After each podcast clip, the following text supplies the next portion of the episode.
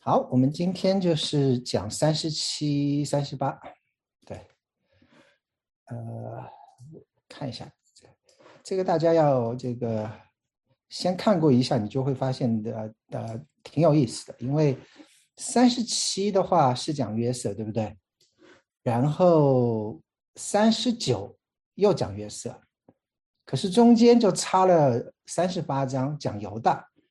所以你就会发现这个编排其实是诶蛮奇怪的。那如果你注意的话，我们我们 share screen 一下，嗯，好，你如果注意这个三十七，对吧？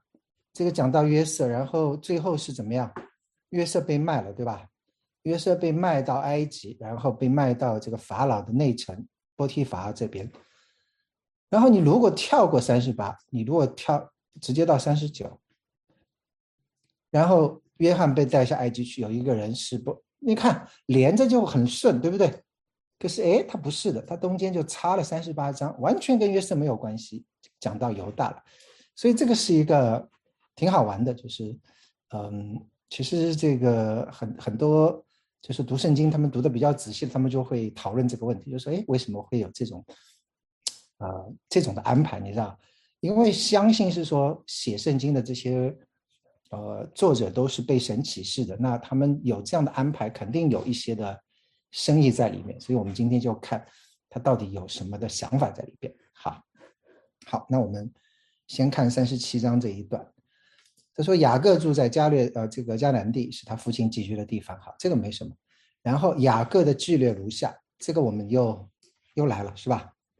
我们以前讲过的，只要。”某某某的级别如下，就是新的一个自然段开始，好，所以它就是新的一段开始。但是呢，这个不是讲雅各的故事，这后面全都是讲约瑟的故事。OK，约瑟十七岁跟哥哥在一起放羊，对吧？然后呢，他就是常常这个美国人这边讲这个叫叫什么？这个打小报告，对吧？这个。这个小朋友就最最不喜欢就是有人打打他们小报告，所以那约瑟就常常扮演这个打小报告的角色，这个将哥哥们的恶行报给他们的父亲。好，然后呢，这个时候，呃，你如果看这个这个雅各，雅各现在叫以色列了。如果你看雅各的话，雅各他这边讲是怎么样？讲他爱约瑟怎么样？过于爱他的众子。OK，因为约瑟是他年老生的，他给约瑟做了一件彩衣。好，这个就是我想，嗯，雅各一个很大的问题，他这个明显有偏心，对吧？那你这个一旦有偏心的话，很多事情就就比较难处理了。就是这个原来是，嗯，这个兄弟之间，这个如果知道说爸爸有偏心的话，这个肯定是，嗯。关系会会出现问题，那这边明显就是，呃，后面我们就知道有这些的问题。好，那他在这边讲是说约瑟是他什么样？是他年老时生的，对吧？那这边他你如果看英文的话，他讲是 son of his old age。那 son of his old age 话，嗯，其实是牵涉到一个问题，就是说他年老的时候，雅各明显在思考一个的问题，就是说谁是带领这个家族的下一代领袖？OK，那在这边的话，啊，他有一个明显的举动，就是给了他做了一件彩衣。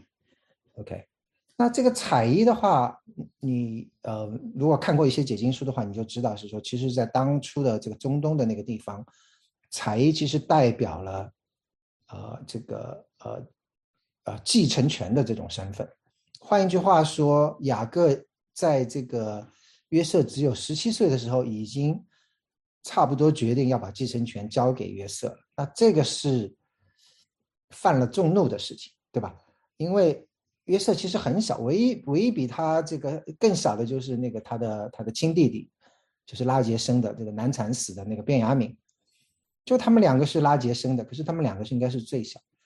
那以色列的话，就是这个雅各的话，明显就偏爱这个拉杰生的孩子，然后等于做了件彩衣，是说。把继承权已经给了他，而且基本上就是等于是指定约瑟成为下一代的领袖了。那这个的话，当然就引起哥哥们的不满，对吧？那如果你是一个呃品德很高尚，而且很会做人的这个这个少年的话，可能还好一点。那他又是常常把哥哥们的恶行报给父亲听，那你想，这个哥哥当然就恨死他了。所以，哥哥的呃，你看这边约瑟的哥哥们见第四节对吧？呃，见父亲爱约瑟过于爱他们，就恨约瑟，不与他说和睦的话。所以这个我想是我们很容易了解这个，尤其是家里面呃兄弟姐妹多的话，常常啊这个关系处不好，可能就有这样的问题在这边。好。然后呢，这个约瑟这个人自己也是，嗯，我想是被宠惯了，所以他做的事情也 doesn't help，就是 也没有，呃，起到这个正面的效果。所以他做了一个梦，他就说我们在田里捆框架，然后呢，我的捆站起来，你们的捆都围着我的捆下拜。OK，好。然后哥哥们就回答是说，难道你真要做我的王？所以这个，然后又做了一个梦，对吧？然后梦见太阳、月亮和十一个星向我下拜。然后这个那哥哥们当然更不高兴，对吧？然后父亲表面是责备他说：“你做的什么梦呢？难道我母亲、我弟兄都要夫妇来你在地向你下拜吗？”然后却把这话存在心里，所以他父亲是心里面肯定是留了一个心了，觉得哎，这个孩子可能真的是以后要不一样。好，那我这里要问大家的话，大家觉得这个这个梦是上帝给他的启示吗？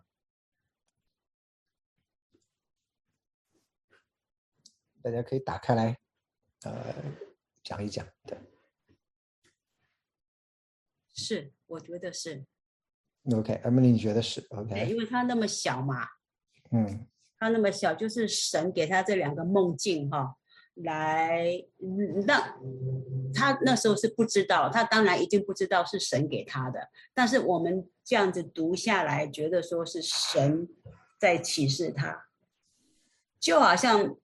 呃，神去跟萨摩尔讲话那样子，我 OK 啊，是神为什么要要给他，然后让这个引起哥哥们的嫉妒呢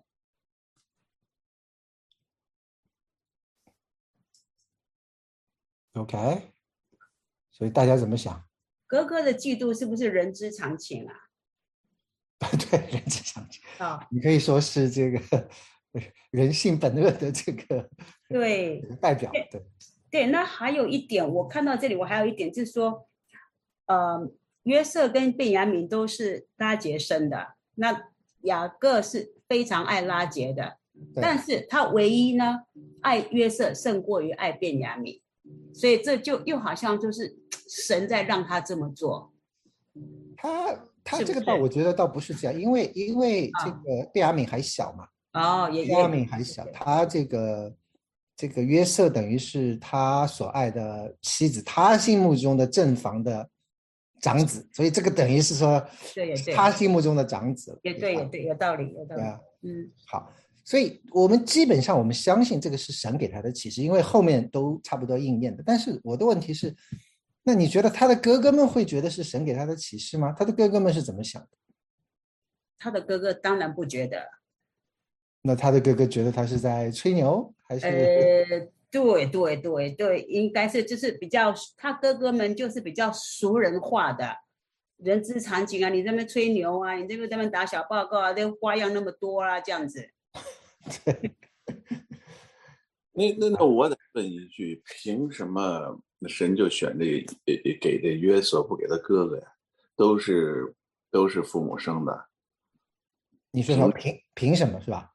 对啊，就是说，是这样。对我我知道大大家常常会有这样的问题，就是说为什么选这个不选那一个？那为什么选雅各不选以扫？其实你要说这个品品格的话，这个雅各、以扫其实 半斤八两，就是都有都有弱点。那你说神可以来塑造这个雅各，那我要相信，如果神愿意塑造以扫的话，可能也能塑造，对吧？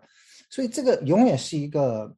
呃，一个一个问题，那，嗯，就有我我们的想法就是有一有一点像是说，以前老师我们老师上课都是写写粉笔黑板的嘛，对吧？那老师要写黑板的时候，他有一盒的粉笔，他就抽一支出来，那你其实没有办法去问老师说，你为什么要抽这一支粉笔，不抽那一支粉笔，对吧？有的时候这就是神的主权，神就是拣选了这个雅各，他说大的要服侍小的。神就是拣选了这个呃呃，在这里就是呃就是让约瑟做他们的这个，让大家都要向他下拜。那我觉得神要借着这个人来成就这个旨意，然后这个人就自然而然成为成为一个很特别的人，对吧？长老，长老，我可以打断一下吗？可以可以，不是那么单纯。嗯，呃，每个父母生出什么样的小孩，可能生十个十个都长相资质可能都有差异。可是我觉得，我觉得我讲一句大逆不道的话，嗯，也是，呃，呃，也是也是，呃，也是会看的，你知道吗？那个那个那个那个约瑟后来卖到犹太。犹大卖卖到埃及，卖到埃及，对对。他长得很清秀漂亮，那个 那个那个那些官夫人都都想想染指她。对对对对，所以你觉得 她长得比较漂亮，所以比较讨神喜，对，她她是她的妈妈。你记得雅各为什么喜欢拉杰吗？拉杰眼睛的眼光有灵性，有有有漂，就是漂亮，讲的来直接讲就是比较漂亮。OK，这个这个这个这个我要跟你讲，你你的想法可能是不对的，因为你会发现我上一次讲了这个拉杰是雅各喜欢的，但是不见得是神喜欢的，对吧？最后葬在祖坟里的是这个利亚，就是他的大老婆。那个拉杰其实没有。说对雅各来讲，那我我刚才要说的是，神也不不免有人的喜好。然后你再看后来的后来以色列他们的两个王。第一个，第一个是那个叫做呃扫罗，长得是高大英挺的。第二个后来觉得不合他，不不不不完全听他话，他又选了大卫。大卫也是他爸爸七个小孩里面长得最俊秀的。啊，这个这个不是这个那个都不是泛泛之辈，都不是普普通通看起来土里土气的，神就喜欢呢。可是那个，你知道保罗，他神很喜欢他，他写了十三卷圣经。据说保罗长得奇丑无比的，也没有奇丑无比，不要。据说保罗长得很难看的，对，就没有没有没有，就是就是其貌不扬了，其貌不扬，对不能说奇丑无比。嗯，是没有错，是这样，就是说我们我们我想我们大家都可以有自己的猜测嘛，但是圣经里面有一句话。就是说，神跟那个时候是拣选这个，就是大卫的那个时候。大卫其实他们家里面是七个兄弟，然后这个萨母尔去选，神要让萨母尔去高大卫的时候呢，大摩大卫不晓得那个萨母尔不晓得高的是哪一个儿子，所以他看见其中几个儿子就长得非常俊美，他就觉得神一定选他。结果圣经里就有一句话，他说：“耶和华看人不看外表。”人看人看人看人不看外表，对对对。可是看，可是到最后出现的时候，你看他经书上怎么样子形容他的形形貌，是就是就是唇红齿白的，就是绝对不是呃不是普通粗里粗气的。所以我想说，对，那那那可能就是他这个基因也比较好，都是长得比较好看。但是我们不能讲说 因为他这个长得很漂亮，所以神才选。我觉得这个是。这个是不对的，OK？对，这这我我提一句啊，这这首先呢，这个人呢表里基本上是如一的，就是说有的时候你可能看不懂，你一般的人看不出来，但是呢，就是说就是你外表好，外表好的里边的好的可能性要大，这这是肯定的，否则的话就说如果呃呀，这个年纪大了以后，他们说你这个。就是年纪大了以后比较慈慈祥的看上去，那可能是对呀，这个是有有这个可能的，对，这是绝对是这么回事。小的时候就难讲，但咱先不说这个，这是太简单了，你知道吧？这个事儿呢，就是你从科学角度都能证明的，这很容易的，所以不这这太不不说这事儿。我的有两个问题，第一个就是说这个约瑟，对吧？这个约瑟的话，他知不知道这是神的启示？这是第一点。第二点。他要如果是神的启示的话，他要不要坚持？你知道吧？就是说，经常神会启示给你这，启示给你这个。大部分人的话呢，不知道，你知道吧？大部分人呢，可能也不坚持，你知道吧？就是说，神实际上可以可能给每个人很多很多的，就是说 gift，but you didn't know，你知道吧？You just give it up，你知道吧？就是说，啊，我觉得他呃。应该是知道这是神的启示，所以他很兴奋，会去跟哥哥讲，会去跟爸爸、啊妈啊和哥哥们讲，因为因为这个这个就是说，这个在他家族里面以前以前发生过。我相信他的爸爸可能也跟他讲过，说以前你知道我这个躲你这个这个这个呃叔叔或者舅舅，哎是舅舅还是叔叔？伯伯伯伯，对伯伯，我躲你伯伯的时候，在这个伯特利对吧？神向我启示，然后我做，然后我在那边放羊的时候做到呃神向我启示，我做了一个，所以我想，呃做梦神向他们启示，在这个家族，我想是。啊，蛮普遍的，所以我相信约瑟是知道这个是，呃，神的启示。那那些哥哥们，我想就像大家讲的，哥哥肯定觉得他在吹牛，本来就看他不顺眼，说你这个小毛孩，你你还你还要做老大，真是痴心妄想，你知道？但是你看他的父亲其实是把这个事情当真的，对吧？虽然表面上好像在责备他，但是他父亲是把这个话存在心里的。OK，好，这个就不去管他。那。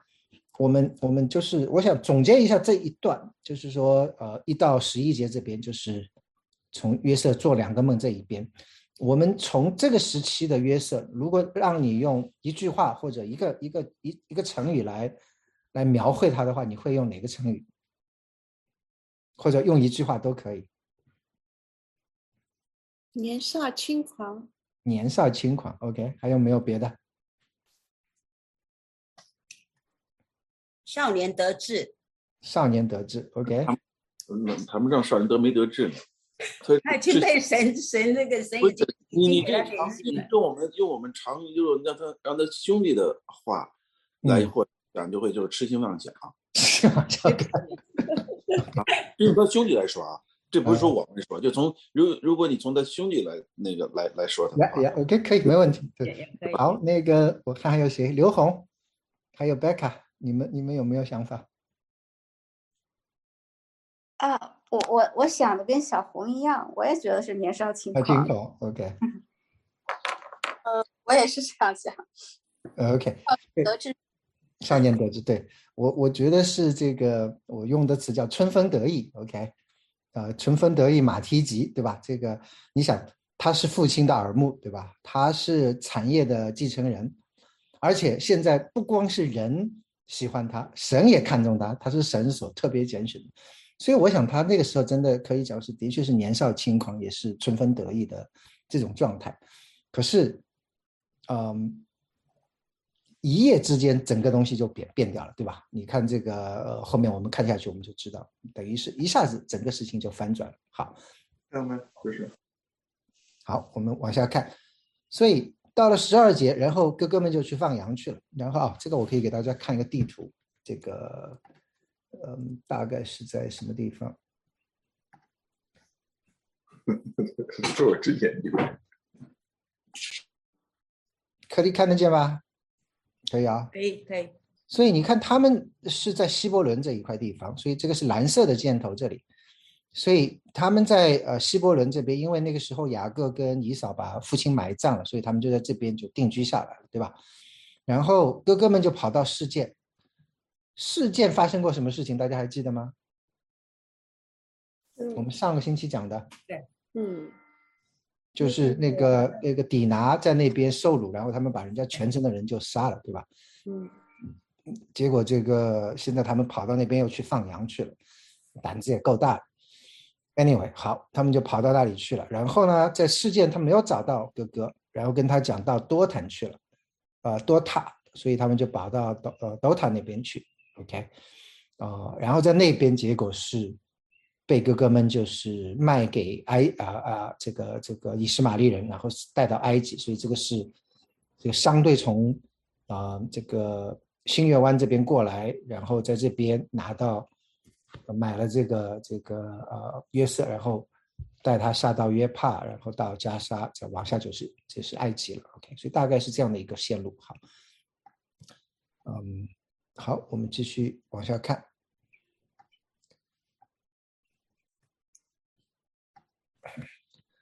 然后就去放羊，然后呢，这个就呃以以色列就是雅各跟他想你去看看哥哥们平安不平安，对吧？然后。人家就遇见他就走了，到了田野就迷了路，然后人家问他你找什么，然后他就说找哥哥，然后呢他们在哪里放羊？哦，他就说我听说他们要去多塔那边了，然后呢这个呃约瑟就去追赶哥哥们，然后就在那里就遇见了这个哥哥，然后他们远远的看见他，趁他还没有跟前，大家就同谋要害死他。远远的看见他，为什么会远远的就把他认出来？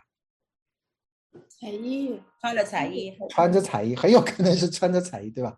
呃，很显摆的，这个非常亮眼的。哇，你看那个做梦的来了，来啊，我们把他杀了，丢在一个坑里，就说有野兽把他吃了，我们再看他的梦做得成做不成，对吧？这个这个根本也是蛮毒辣的，这个，嗯，要要谋害他。好，然后呢，这个嗯嗯，刘辩就过来了。刘辩是老大，大家还记得啊？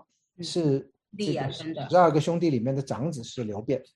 那刘辩是老大，所以要摆出老大的样子嘛，所以就听见了要救他脱离他们的手，说我们不可害他的性命。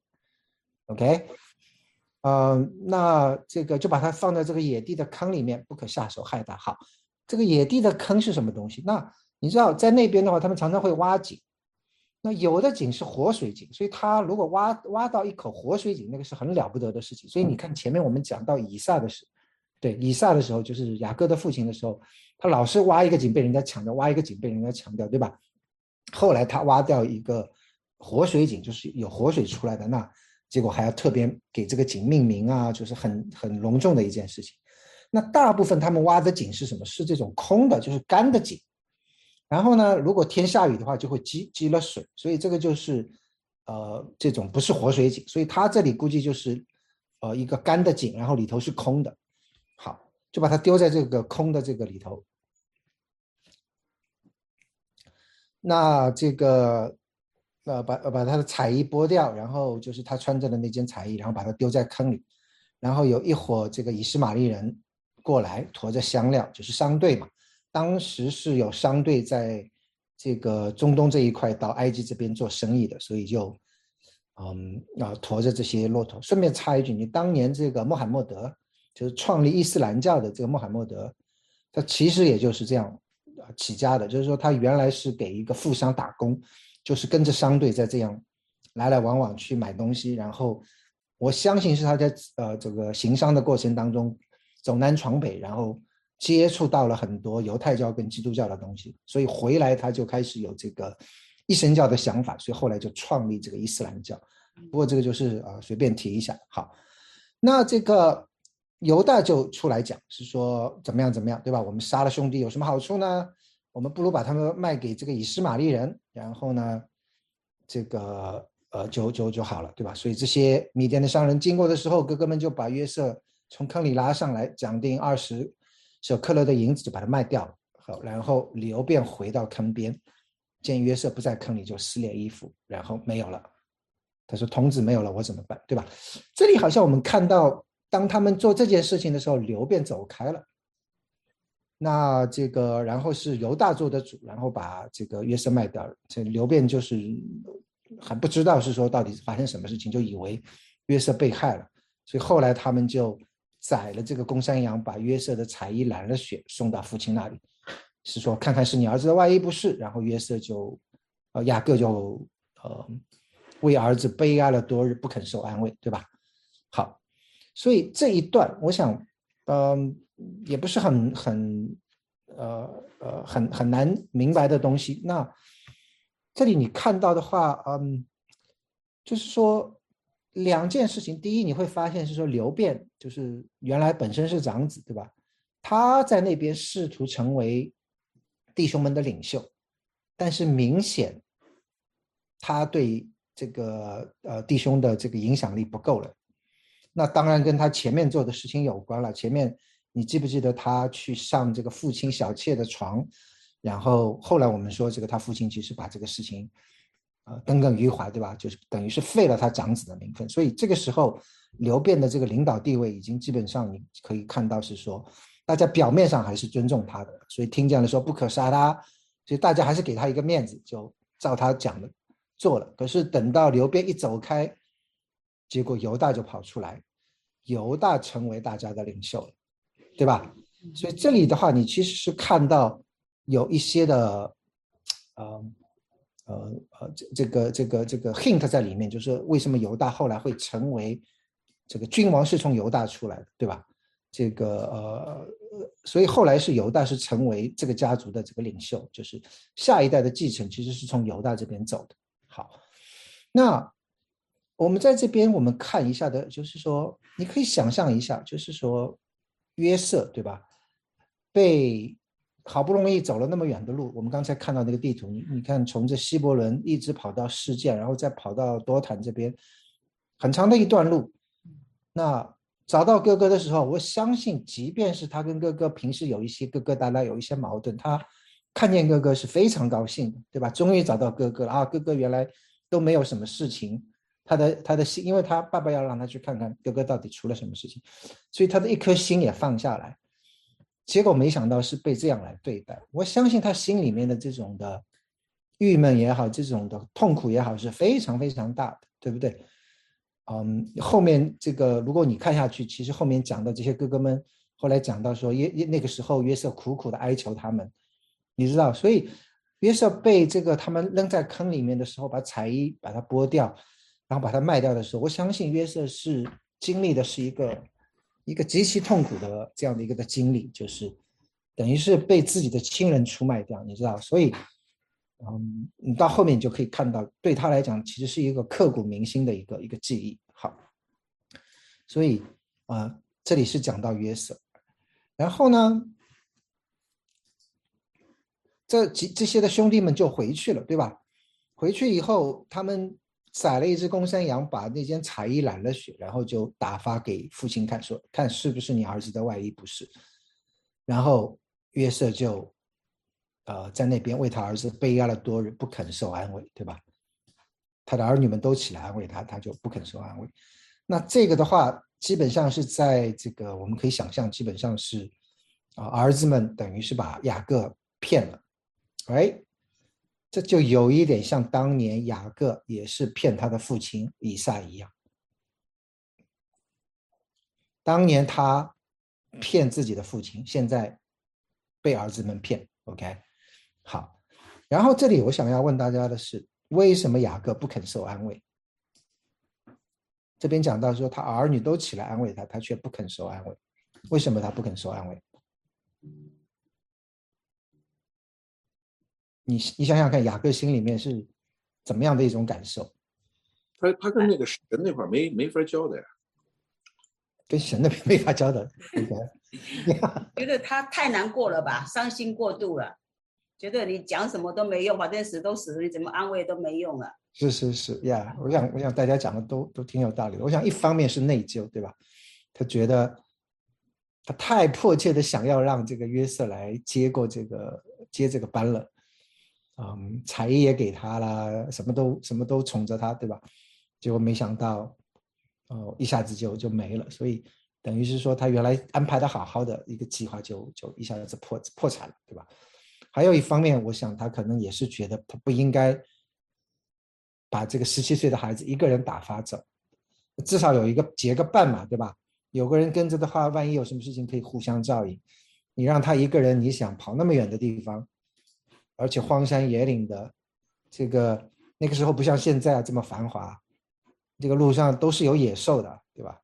所以这个被野兽吃掉是完全有可能的。所以这个我想，他心里面肯定是也是很多的自责，觉得是说我怎么会这么糊涂，这么不小心，对吧？女儿出了事，现在儿子又出了事，所以他肯定是心里面很大的悲哀。所以这边我必悲哀着下阴间到我儿子那里。OK。约瑟的父亲就为他哀哭，OK，所以，所以后来你就知道为什么他就是不肯把这个小儿子最小的儿子便雅敏，就是交给那些哥哥们带出去，因为这个对他来讲也是非常痛的一件的记忆，对吧？上次我把这个约瑟让他去找哥哥，结果就死掉了，现在再把贝亚敏交给他们，不知道又会出什么事情，所以后面他一直不肯把贝亚敏交给他们，对吧？好。所以这边就是讲到整个的这个呃呃这一段，OK，约瑟被卖。那这里的话，我们其实看到有三个的领袖在那边。其实这一章跟下面一章都是领袖训练，就说圣经里面讲到的是说怎么样来训练这些领袖们成为下一代的这些的 leader，成为下一代的这些的领导者。OK，第一个就是约瑟，对吧？他有父亲的支持。而且他有名义上的这个继承权，彩衣在他那边，他有父亲的支持。可是呢，他被所有的人记恨。OK，当然，那不完全是他的错了，但但是他也没有在那边 help，就是，呃，所有的弟兄们都不喜欢这个人。OK，那你想，你要做一个领导者，然后手下的人没有一个人喜欢你的，你这个领导者怎么做得好，对不对？所以约瑟是一个很很大的一个短板在那边。好，第二个领袖是谁？第二个领袖就是刘辩。刘辩试图来领导大家，对吧？就是说你们不应该，我们不应他他其实讲的蛮有道理的。我们不可害他的性命，这是我们自己的呃弟兄嘛，对吧？我们我们不可流他的血，不可下手害他。所以刘辩也是希望能够做这个这个领导者，而且他有长子的名分，对吧？他本来就是名正言顺的是长子，本来就应该是归他的。可是因为他一时的这种，呃，情欲的冲动，就是前面一章讲到的，对吧？自毁前程，所以这个是流变的问题。那最后一个就是犹大，犹大在这边是他跟弟兄们是一伙的，OK。而且呢，你会发现他其实说话很有技巧的，他并不是在那边发号施令，对不对？他是试图来影响他的弟兄们，他是站在弟兄的角度来来来来来说话的。对吧？我们杀了我们的弟兄，一点好处都没有啊，对吧？啊，把它卖掉的，我们还能还能赚这个二十二十二十呃舍克勒的银子，这个蛮大的一笔钱，嗯，所以呃何乐而不为呢？然后大家都觉得有道理啊，对吧？所以这个嗯，你呃犹大是试图啊用同伴的身份去影响大家，但是其实他才是这种真正的领袖，因为。领袖是什么？领袖是领导者，是后面要有人跟着你的才是领导者，对吧？那这里明显是犹大讲的话，大家都愿意听，而且大家也跟愿意跟着去做。可是问题是说，他的这个领导才能用在一个不正之路上面对不对？他带领弟兄们去做欺骗父亲的事情。OK，所以这个时候的犹大是在用他这个属世的智慧，成为雅各众子的领袖人物。他需要被训练、被管教、被磨练，最后才能成为真正信仰的传承者。OK，嗯，亚伯拉罕对这个这个跟神这个交往的时候，这个神对亚伯拉罕的应许说：“我必使你的后裔极其繁多，君王从你而出，这个国度从而由于呃从你而立，君王从你而出。”那个君王其实最终以色列的君王从大卫开始到耶稣基督，全部都是从犹大这个支派出来。所以你知道，其实犹大是最后是这个信仰的传承者。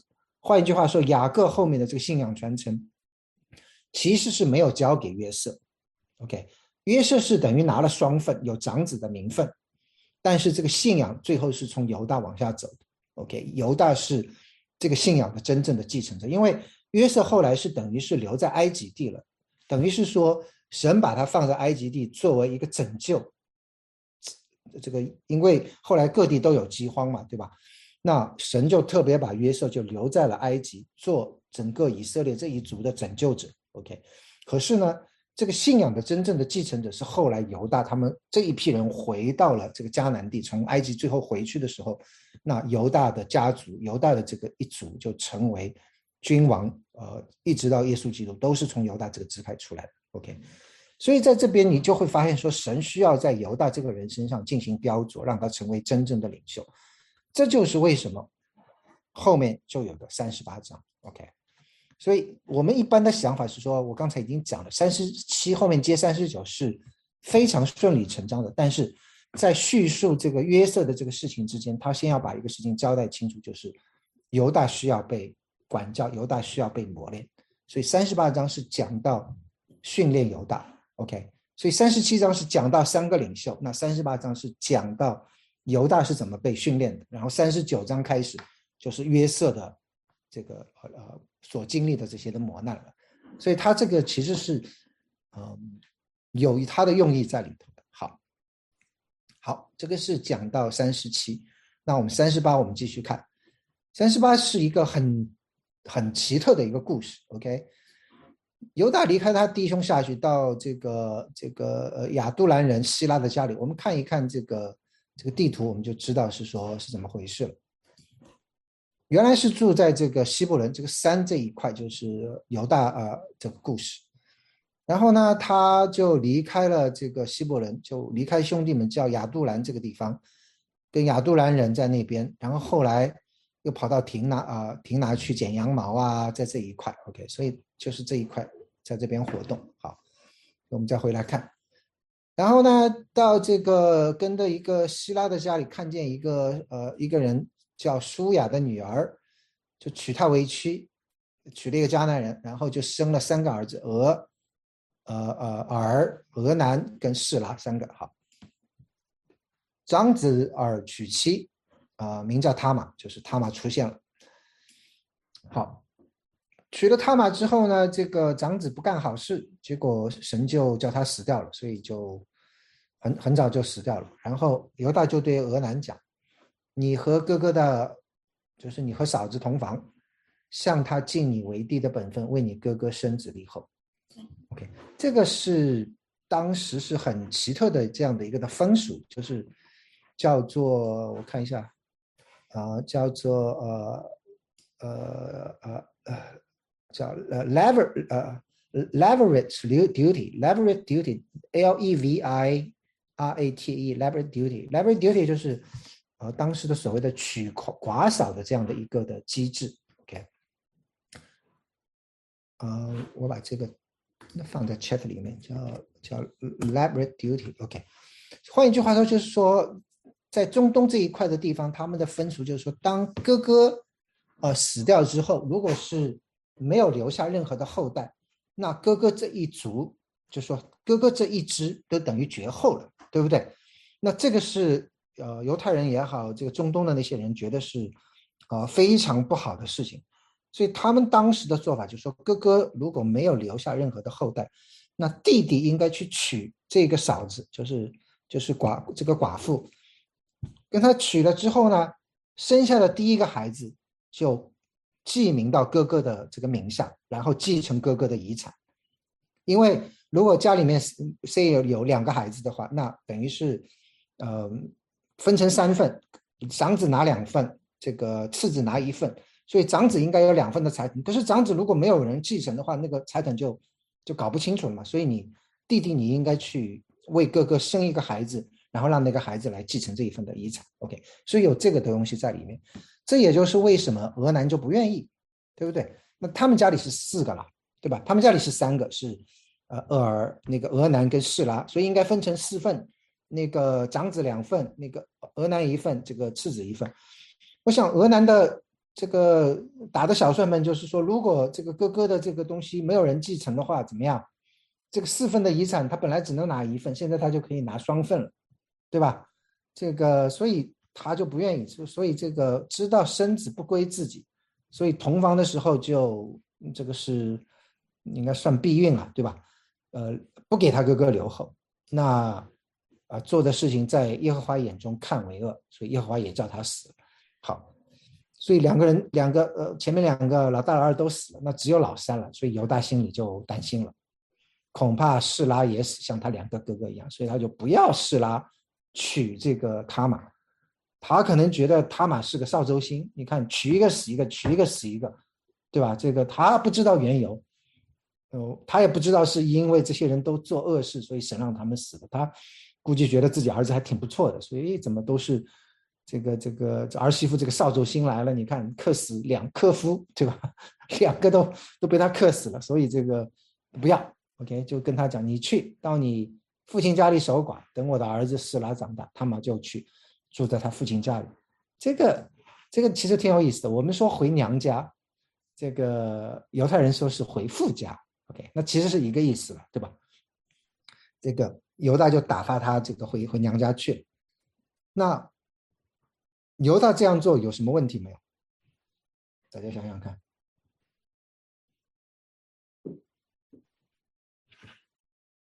大家觉得他这样做对不对？有没有有没有，比如说道德上啊，或者什么方面的问题没有？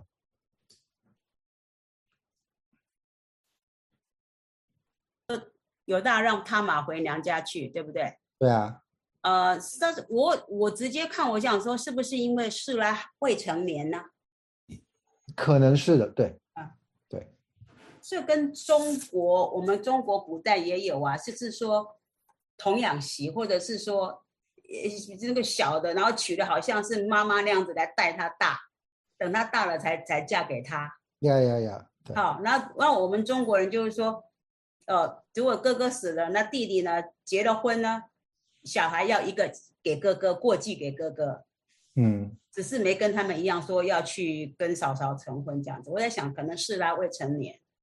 对，他是未成年，可是后来长大之后他还是没有，对吧？过了许久，你看，嗯过了许久，然后他的妻子死掉了，然后然后死了之后呢，犹大得了安慰，啊，然后再去这个剪羊毛，对吧？然后有人就告诉他嘛，这个你公公去亭拿剪羊毛去了。刚才我们看过亭拿的位置了，然后他妈就看见施拉已经长大，却没有娶她为妻，所以他妈就知道了，这个公公并没有安着好心，就是说，并不是说等施拉长大就就呃就给他这个呃呃呃结婚的，没有，OK，所以在这里的话，犹大的问题是什么？犹大的问题是说他跟俄南一样，呃，没有给这个他玛可以生孩子的这个机会，换一句话说，就没有给老大这个儿能够有留后的机会，对吧？所以这个是第一个问题。第二个问题，他也没有让他玛有完成婚姻的机会。那他玛照理是说应该是，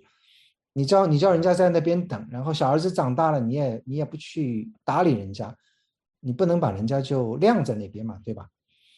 而且他这个是对他玛他的这个也没有尽到责任。第三个，他也剥夺了小儿子为哥哥负责任的机会。按照那边的传统是说，这个士拉是应该为哥哥留后的，对吧？那他当然这个这个这个问题更大了，就是说老大留完还要留老二，这个因为两个哥哥都没有没有后代，所以他等于又剥夺了小儿子的这个为哥哥负责任的机会。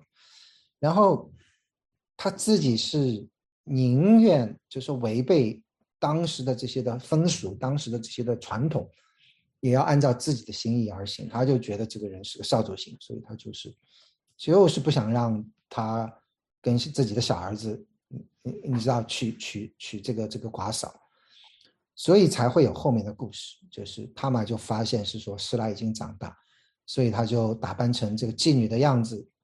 然后呢，就遇见了犹大，然后犹大就跟他发生了关系，对吧？发生关系以后呢，这个他妈就说，呃，你要送我一个当头，呃，就是一个 deposit，你要给我一个一个存这个先付款吧，给我一个头款。那这个头款给什么呢？你的印、你的袋子、你的手账，这样的话，你以后你可以再把山羊羔给我，对吧？你先付一个头款。那犹大就给了他，然后呢，他就从犹大怀了孕。然后他嘛就起来，除去帕子，仍旧做寡妇的衣服。然后犹大再要去找就找不到了。然后问，就说那个妓女在哪里？说这里没有妓女啊。所以犹大就说：“哎呀，那就算了，就他他也没有多想，对吧？”过了三个月，这个这个身孕就开始出来了。所以人家就说他嘛这个有了身孕，那个犹大就说拉他出来把他烧了。OK，所以这个你就可以看到那个时候的这些。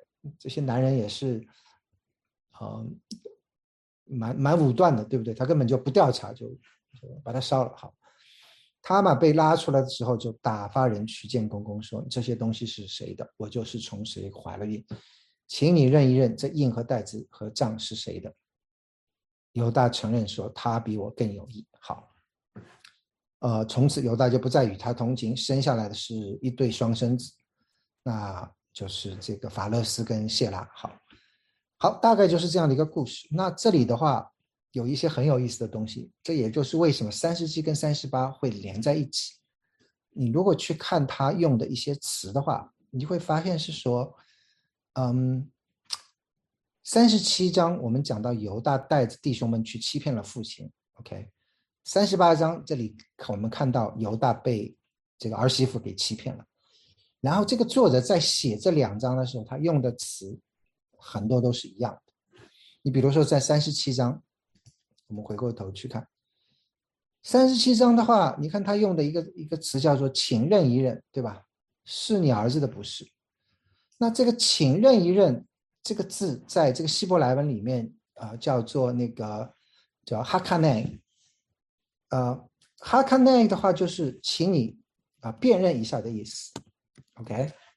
然后呢，到这边讲到这个，嗯，呃，雅各，雅各说他认得，然后就说，然后他用的词是另外一个词，啊，他用的词叫做啊巴亚卡，我我打在这个 chat 里面，你大概就知道了。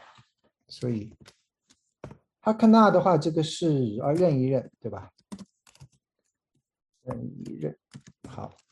然后呢，这个。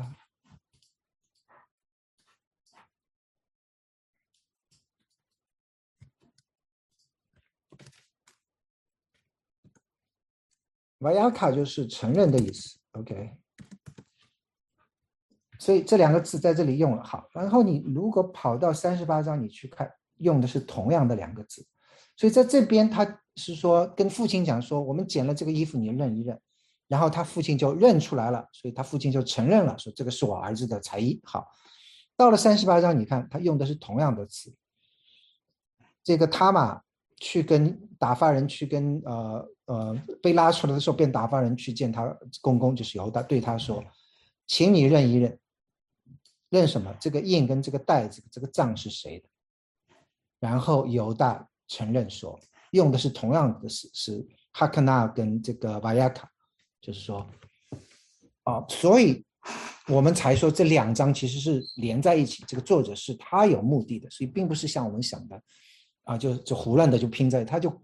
他有一些特定的这些的词放在那里，让你看到有一个鲜明的对比。说，在那边你叫你的父亲认一认，然后你的父亲就认了；在这里，他妈也要叫你认一认，然后你也要认了。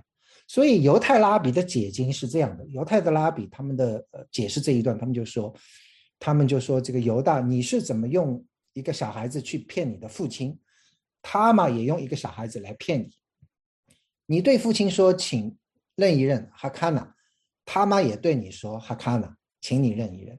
所以犹太犹犹犹太的这些拉比们，他们很厉害的，读这些东西，他们我想比我们读起来，因为是本国自己的言语嘛，所以他们能够一下子就抓住里面作者放的这种的对比在里面。OK，好，那这里的话，我们就看到犹大是圣经里面第一个公开认罪。OK，他承认他比我更有义。OK。他比我更有义，我是有罪的。他比我更有义，因为我没有将他给我的儿子，这个是很了不起的。你想想看，前面没有一个人认罪的。这个，这个最早的时候，这个呃呃呃呃，该隐杀这个兄弟亚伯的时候，神就说你的兄弟呢？然后该隐就说你你问我干什么？我难道是看守我兄弟的吗？对吧？然后神说要给他惩罚，就说你给我的惩罚太重了，怎么样怎么样？从来没有说自己是罪有应得的，哪怕到亚伯拉罕，对吧？骗人家这个法老是说这个是他的妹子，不是他的妻子，然后法老就责备他，然后他也是为自己辩护嘛，对吧？就是说啊，我这个是害怕你们要这个看到我妻子这么好看、这么漂亮，会把我杀了，把她抢走，所以我不得不这样。从来没有认自己错的。那个以撒也是，以撒也是做过同样的事情，把自己的这个妻子叫做妹子，对吧？然后人家责备他的时候，他也说：“这个，哎呀，这个我怕你们要杀我啊，怎么样怎么样？”这里你看到犹大是第一个公开认罪的。那在这里，犹大学到的功课是什么？第一，你要遵守自己的诺言，对吧？你既然跟他妈讲是说你回家等着，等我的儿子小儿子长大了，你就可以娶她。那小儿子长大，你就应该让他娶啊，对吧？你不能不能不遵守自己的诺言。第二，你要对孩子们一视同仁。对不对？你不能是说怕这个呃，这个老三也也遭了这个厄运，就就就就不不不管，那不不不遵照自己的诺言来行事。那第三的话，我觉得他要知道是说你要负起兄弟的责任，或者是说要让这些嗯孩子们知道他们要负起兄弟的责任，就是你是你弟兄的看顾者，就正好跟该隐问的相反。该隐问说：“我难道是我弟兄的看守者吗？”然后这边的话，其实是来教育，是说每个人都应该是你弟兄的看守者，对吧？是要啊担负起呃弟兄的责任来。那最后是他应该担负起父亲的责任，他应该来把这件事来促成，而不是而不是去阻挠。OK，所以当这个事情发生之后，我想犹大已经能够嗯学到一个很重要的这样的一个功课，就是他也在这边承认是说自己有错，对吧？所以他嗯可以回到弟兄当中，成为一个真正的领袖。所以这边你看，嗯。这个呃，犹大犹犹从此犹大就不再与他同情，然后后来犹大就回到弟兄当中。然后你看后面的这个约瑟的故事里面，后来他们去跟约瑟这些打交道的时候，跟约瑟相认的时候，你看又是犹大出来，来啊啊挺身而出做做一些的事情。所以犹大从从这里你就可以看到是一个领袖的训练，在这边啊学到的一些的功课在这边呀。好。那最后，他玛生了这个双生子，对吧？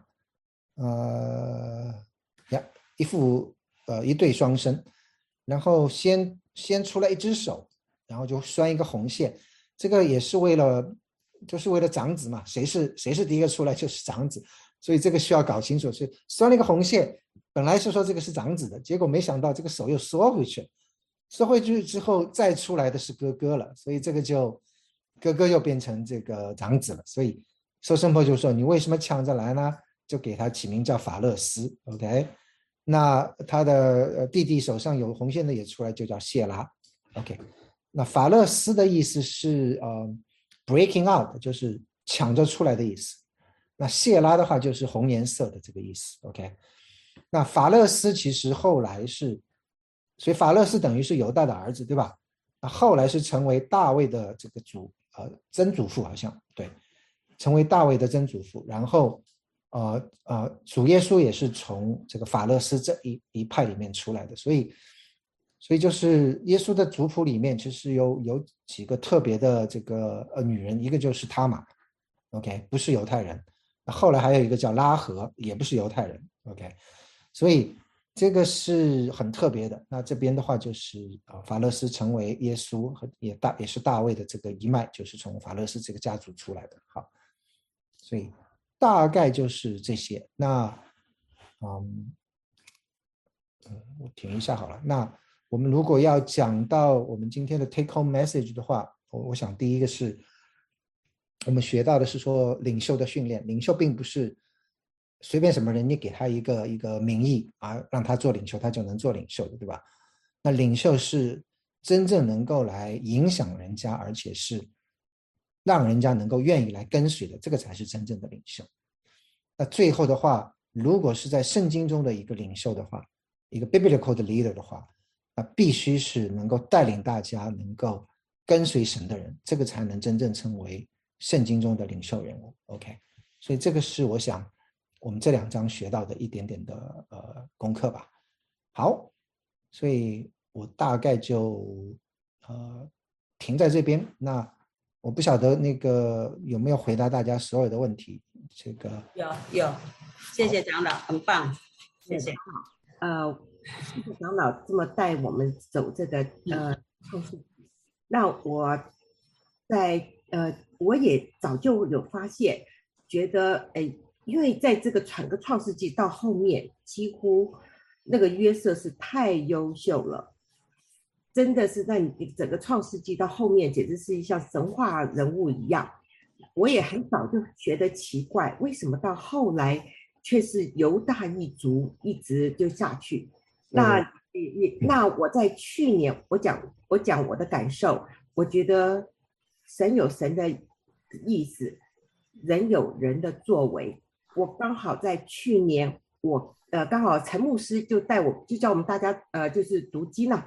呃，他没有，他没有跟我们一起讨论。可是我自己的发现，我自己刚好很认真进去看的，就无意中有一个发现。我这么，我愿意现在跟长老分享。嗯，我看民数记啊，民数记那个摩由呃，耶和华不是叫那个叫那个摩西带领他们出出游出呃埃及对埃及，对，然后在在民数记第一章开始。然后耶和华就叫摩西民数，就是在数他们的数目清点。对，呀，我知道拉拉扎扎这个这个支派多好人，那这头都疼了。我晓得，我就这么巧就花了时间就把它全部从头，我把它放到一个 Excel 表，结果我无心中发现，犹大支派是当时十二个支派最多的人，人数最多。他连哎，他的他的人数是当时十二全部十二支派加起来的两成，两成呢，就嗯二十 percent 呢，呀二十 percent 是犹太。